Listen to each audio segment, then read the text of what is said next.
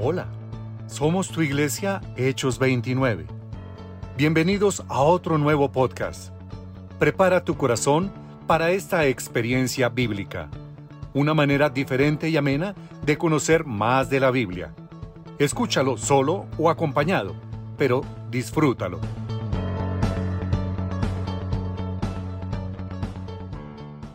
Hola, buen día para todos. Soy Leonardo y bienvenidos a otro estudio bíblico. Estoy junto con mi esposita Sonia.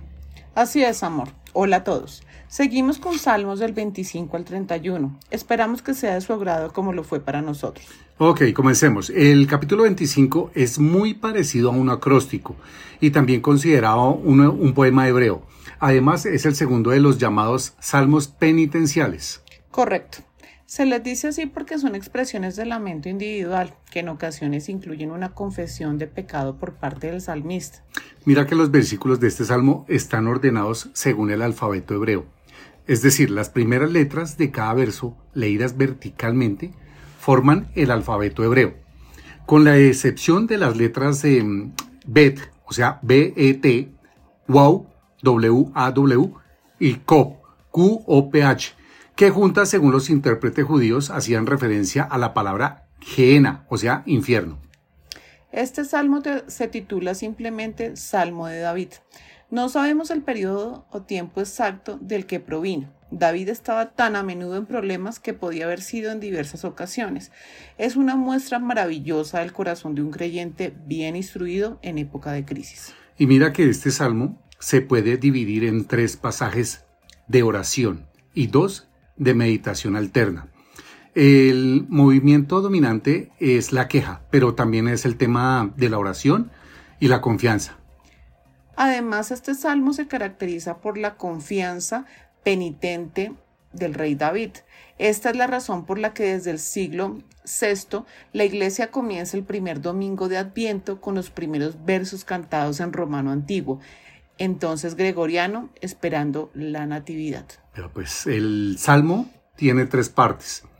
En la primera parte del salmo, David primero profesa su deseo hacia Dios. Eh, segundo, profesa dependencia de Dios y pide dirección de Dios. Y la última eh, es, eh, profesa la infinita misericordia de Dios. En la parte media se dirige a sus propias iniquidades. En la última parte es una súplica. Se dice que este salmo es para olvidar situaciones traumáticas, angustias, aflicciones, vergüenzas, también que sirve para traer energía positiva, que ayuda a compenetrarse con el bien, con la bondad y alejarse de las cosas negativas, las ofensas y hasta las humillaciones. Esto sería todo el capítulo 25. Ok, perfecto. Entonces sigamos con el capítulo 26. Eh, muestra que las decisiones éticas se toman delante de Dios antes de que llegue la oportunidad para pagar, recibir sobornos, vender o comprar, la conciencia y hablar o callar ante lo, ante lo que se sabe. David está dispuesto a mostrarse ante Dios como todo un libro abierto. Remite su causa a aquel que juzga imparcialmente, incluso le pide a aquel que todo lo sabe que vea, o sea Dios, y analice si las faltas que ha cometido son malas. David tiene algo claro, que pueden suceder dos cosas, la exoneración o la declaración de culpabilidad. En este salmo David entra a adorar a la presencia de Dios, lo hace de todo corazón y termina con una resolución de andar en integridad después de haber adorado a Dios. Al no poder diferenciar el tiempo en el que David escribió, no se sabe con exactitud si lo hizo antes o después de su pecado con Betsabé, pero el hecho que él dice en integridad he andado nos está diciendo que a pesar de su error, él desea ser juzgado por Dios mismo. Y si el error es grave, recordado por sus detractores, ya había sucedido. Apela a Dios y no a la sabiduría humana. Increíble. Mira que David no estaba interesado tanto en su reputación, sino en que sus actos hablaran en contra del Dios de él. No quería que el nombre del Señor fuera blasfemado por su error. También la integridad es dar a conocer toda la verdad y nada más que la verdad. Eh, mira que además que David mantenía la confianza de que no resbalaría y de que estaría seguro en un lugar de rectitud.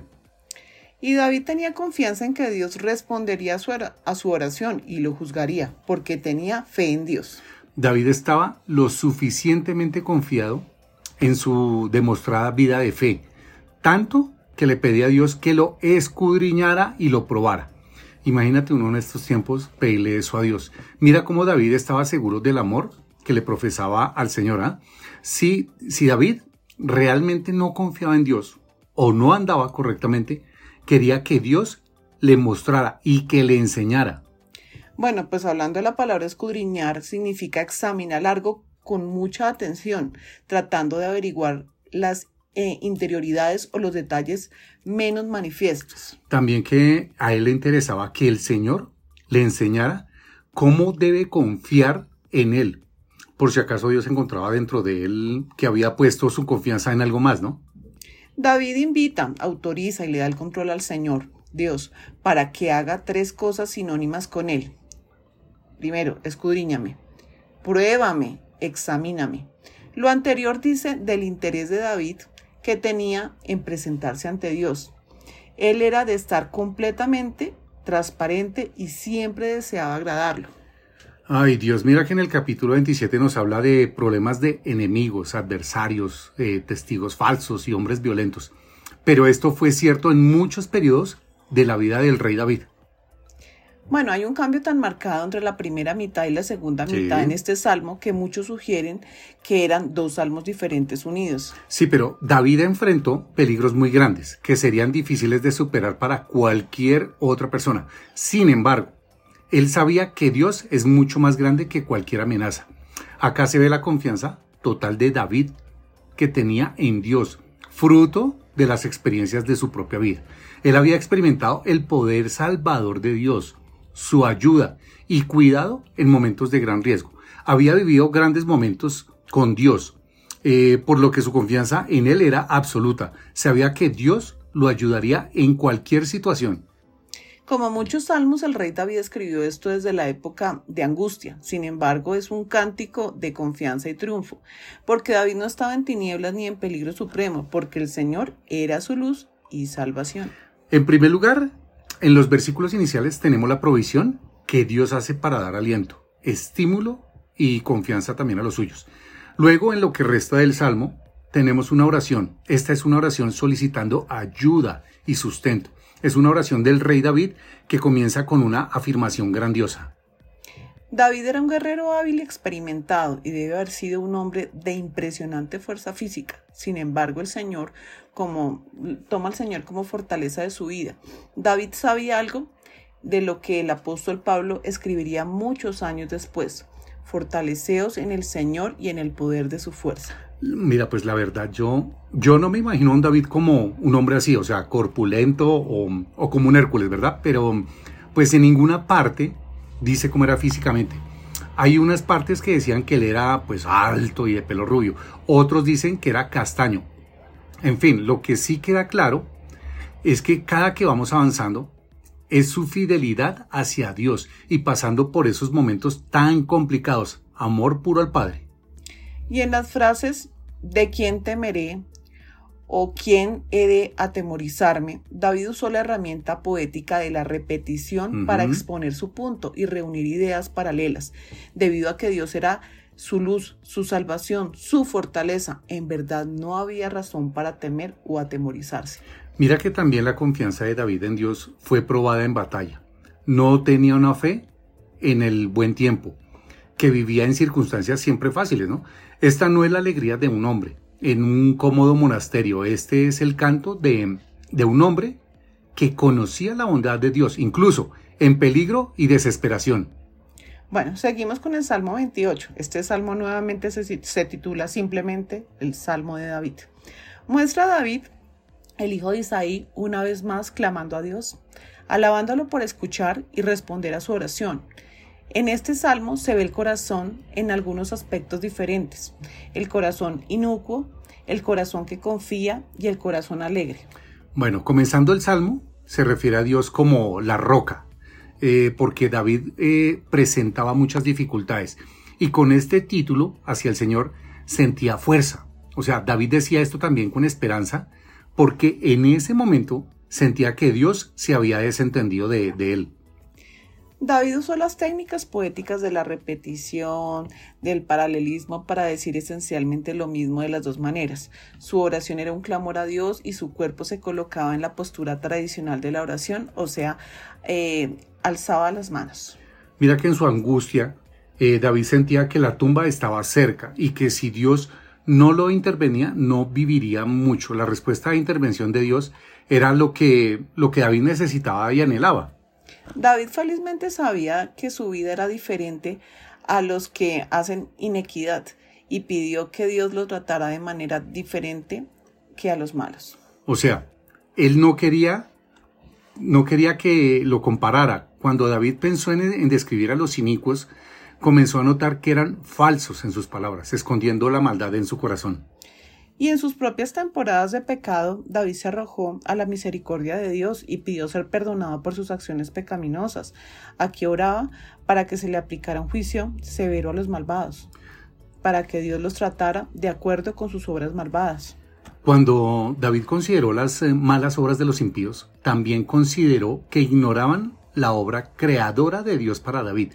Esto era evidencia de que uno era pecador y estaba listo para el juicio. En su angustia David clamó a Dios, ahora alaba al Dios que escuchó y respondió su oración, convirtiéndose en la fortaleza y en escudo de David. El salmo comenzó con un pedido de ayuda personal y rescate, pero al final del salmo, la preocupación de David es por el pueblo del Señor en su conjunto. Llegamos a un salmo de la naturaleza. No es el primero que hemos tenido. Este es el Salmo 29. Correcto, porque este salmo es una belleza poética. Describe la fuerza de una tormenta y la entiende como la voz y el poder de Dios. Mira que al hacerlo repite el nombre del Señor 18 veces y usa la frase la voz del Señor siete veces. Este salmo no tiene otros elementos, eh, simplemente es pura alabanza. Este es un salmo para las tormentas. Bien, si una persona está verdaderamente atemorizada por una tormenta, esta es una razón pragmática para que cualquiera lea este salmo. Este salmo es parte de la poesía hebrea del nivel más alto. La poesía hebrea no se logra por medio de rimas como, pues, como lo es en la actualidad. Algunos estudiosos comentan sobre este salmo que, primero, este salmo está elaborado con tal simetría que no encuentra un ejemplar más perfecto en hebreo. Segundo, le dicen el salmo de los siete truenos. Y tercero, que es una descripción magnífica de una tormenta, su poderosa marcha del norte hacia el sur, la desolación y el terror que causa, el retumbar de los truenos, el relampagueo de los rayos, la furia y los momentos de calma de los elementos se describen vivamente. Mm, mira, no pensé que hubiera un salmo así, pero, pero bueno, continuamos con el Salmo 30. Algunos estudiosos de la Biblia opinan que David escribió esta obra cuando llevó el arca del pacto a Jerusalén y lo instaló en la tienda o tabernáculo que había instalado para ella. Sí, y otros creen que lo escribió para la dedicación de la era de Ornán, donde el futuro templo sería edificado. Y por otra parte, otros creen que el salmo tiene un aspecto profético y que fue la expresión de alabanza y gratitud de David cuando Dios le prometió edificar una casa. Es interesante que en el moderno ritual judío este salmo es usado en la fiesta de Hanukkah o fiesta de la dedicación que se remonta a la época de los macabeos. En este salmo vimos que la vida de David había cambiado. Él pasó de la enfermedad a la salud, del lamento a la alegría y del silencio a la alabanza. El enfoque está en Dios y la grandeza de su liberación, en la dedicación de la casa de David. David quería que se lavara a Dios, no a él mismo. En esto vemos que el rey David sabía tres cosas que hicieron grande su reinado. Primero, entendió David que Dios le había confirmado por rey sobre Israel. David sabía que el Señor le había llamado y establecido sobre Israel. Segundo, había engrandecido su reino. David sabía que el reino le pertenecía a Dios, era su reino. Y tercero, por amor de su pueblo, Israel, David sabía que Dios quería usarlo como un canal para bendecir a su pueblo. No fue por el bien de David que fue exaltado, sino por amor a su pueblo Israel. David sabía que su seguridad y estatus eran obra de Dios. Concluye como empezó, ocupando su corazón en eterna gratitud y así llegar a ser un modelo digno para toda la posteridad. Bueno, terminamos con el 31. Este salmo que nos habla especialmente de las dificultades pasadas de David. también mira hacia el futuro y nos habla de las dificultades que vendrán a la nación de Israel en la gran tribulación finalmente. Nos habla del presente, de las dificultades que tenemos los cristianos en la actualidad. No tenemos un lugar definido en la vida de David para este salmo porque son muchas con frecuencia. Estuvo en demasiados problemas. Resuena con una confianza profunda y personal en Dios en las profundidades de la dificultad. Una característica interesante de este salmo es que a menudo se cita otros pasajes en las escrituras. La entrega de David a Dios significaba que también tenía que resistir el reconocimiento de la adoración de los ídolos, que son vanidades ilusorias, que no tienen poder para hablar o para salvar. Por el contrario, David podía decir, mas yo en Jehová he esperado. Esta es una segunda razón por la que era bueno y apropiado que David entregara su vida a Dios. A David le importaba la verdad. Aquí David una vez más retomó el lamento, mostrando que tanto el descanso como la adversidad llegan al pueblo de Dios en temporadas. Sin embargo, en su angustia David vuelve a poner su mirada en el Señor. Bueno, hasta aquí llegó este estudio de la semana. Los invitamos a nuestro siguiente podcast. Feliz semana.